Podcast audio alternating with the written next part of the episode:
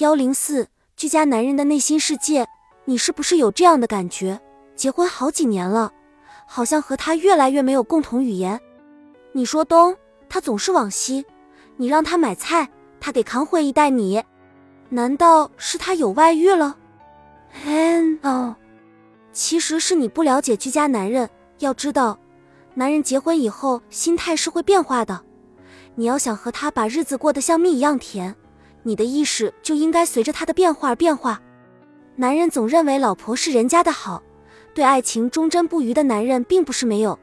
但在爱情之河中脚踏两只船，甚至在获得了爱情之后，仍然这山望着那山高，对另一个女人产生感情、发生性关系的男人更多。对于这种现象的解释，用男人的话说是：老婆是人家的好。一般来说。在持有“老婆是人家的好”的观点的男人心目中，爱情与婚姻已经不那么神圣，或者说，爱情与婚姻未必一定要忠贞不二。钱钟书在小说《围城》里对婚姻是这样比喻的：婚姻与围城差不多，围在城里的人处境困难，感到压抑，都想突围到城外去；城外围观的人则弄不清城内究竟发生了什么事，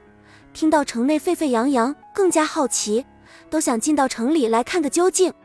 后来又有人将婚姻比作金漆的鸟笼，锁在笼子里的鸟儿都想飞出去，笼外的鸟儿又想飞进来。对于已经婚姻表示出不满的男人来说，老婆是人家的好，仿佛是顺理成章的。当然，我们可以首先从道德的角度出发，来研讨老婆是人家的好这种反常现象。生活中也确实有那么一群男人。他们将快乐建立在女人的痛苦之上，不顾伤害女人的感情，而一味满足自己的低级欲望，以玩弄占有女性为乐，以致到了多多益善的地步。这种玩弄和占有已经很难有什么真情可言了。他们很少去想缺乏责任感的性行为会对女人产生多么恶劣的影响。这种男人违背了多数人的行为规范和准则，违背了做人的道德，应该受到舆论的谴责和法律的制裁。培根在他的。《论爱情》一文中写道：“人心中可能普遍具有一种博爱的倾向，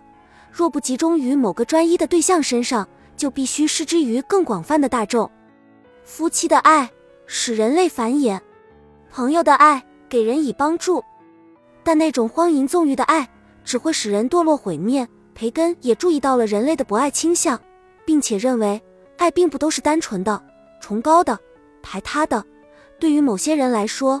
即便是荒淫纵欲的爱也是存在的，并且这种现象在男人身上更为普遍。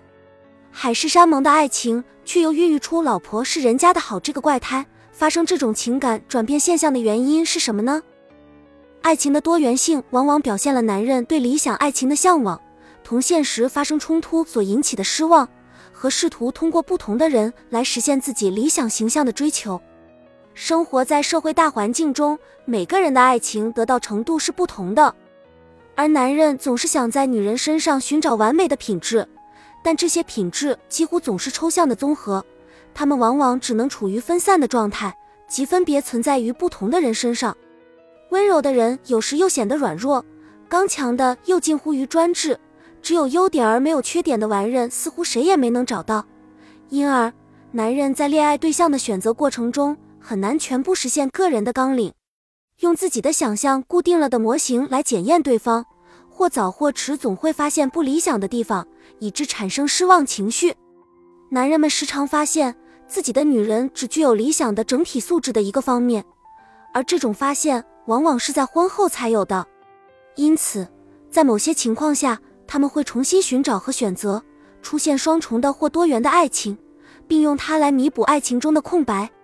一个女人温柔体贴，挑起所有的家务，全心全意支持丈夫的事业，是男人理想的贤内助。但是，她的丈夫一面充满着感激之情，一面又感到极不满足。他还深深地渴望着精神上、智力上的交融。于是，这个男人同时还可能爱上能够在心理上弥补他这块空白的另一个女人，尽管这个女人也许并不温柔体贴。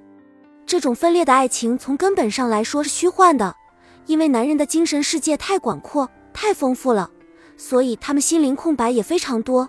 对于一个注重精神追求的男人来说，两个、三个，甚至再多的女性都无法弥补他心灵的空白。然而，男人的这种追求是客观存在的，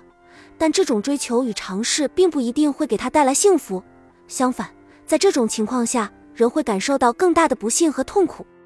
我们常常能见到这种情景：一个男人在爱情破裂之后，经过不懈的努力，达到了离异的目的，然后他重新选择了自认为合适的伴侣，但他的第二次婚姻仍然无法实现爱情的全部理想，甚至相比之下，他还会觉得第一任妻子更适合自己。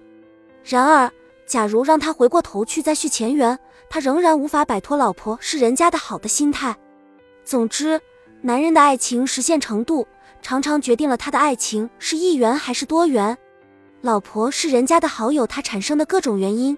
但以爱情为基础的婚姻，在婚后需不断发掘爱情之源，时时更新爱情，这可以避免产生老婆是人家的好的欲念，对于增强婚姻家庭的抗震能力是极为重要的。